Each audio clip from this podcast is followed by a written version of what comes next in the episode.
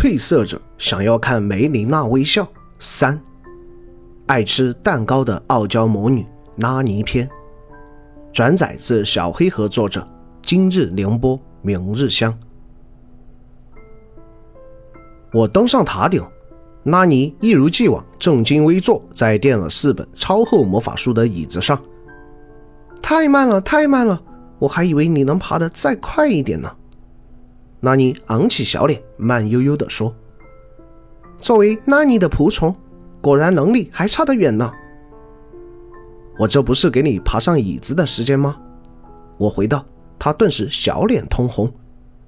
还有，原来拉尼这么想快点见到我，有点受宠若惊呢。他像煮开的水壶一样，脑袋上冒出蒸汽。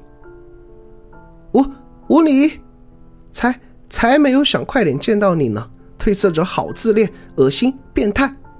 他鼓起腮帮子，四只小拳头攥紧在身前。好，好，好，你说是就是了。我顺着话奉迎他。从背包里拿出一个盒子，喏，你爱吃的罗亚果酱蛋糕，我还抹了奶油哦。拉尼依旧气冲冲的，腮帮子高高鼓起，目光在我和蛋糕之间游离了几秒，然后一把夺过蛋糕，打开盒子，望着香喷喷的蛋糕，他的表情抑制不住惊喜，玄之又忽然想到什么似的，扬起高傲的小脸。那哥，不是因为蛋糕才原谅你的哦。那你今天本来心情就很好，好，好，好，你说好就好。他拿起勺子，挖了一口蛋糕送进嘴里，露出满足的笑容。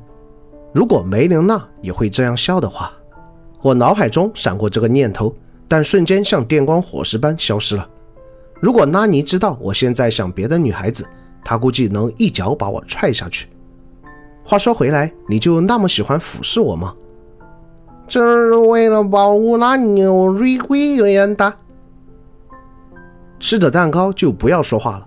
我俯额，拉尼艰难地吞下嘴里的食物，晃着勺子对我说：“这是为了保持我拉尼大人的威严的。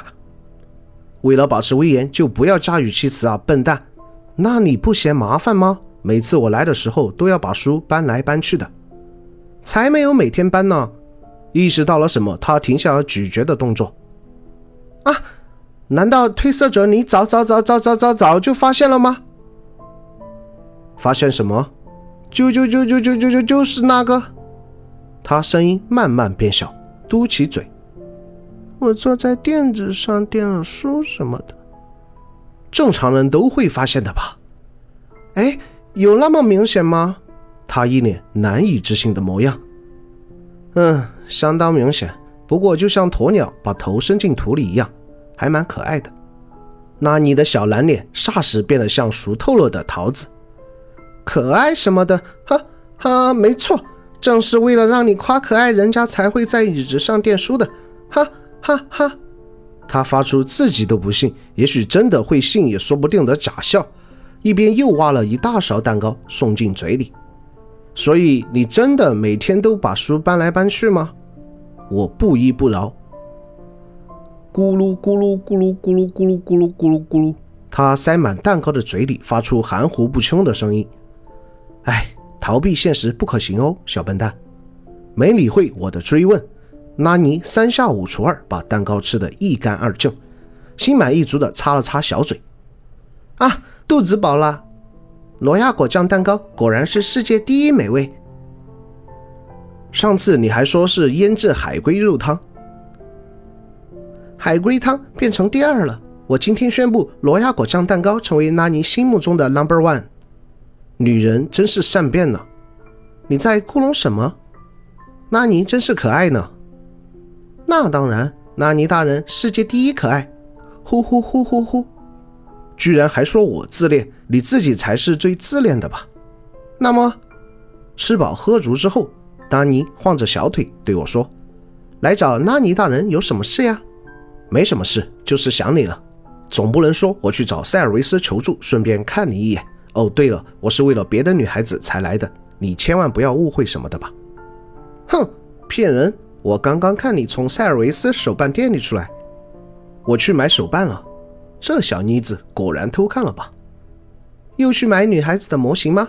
你有拉尼人偶还不够吗？死宅真恶心！是个女孩子就是你老婆吗？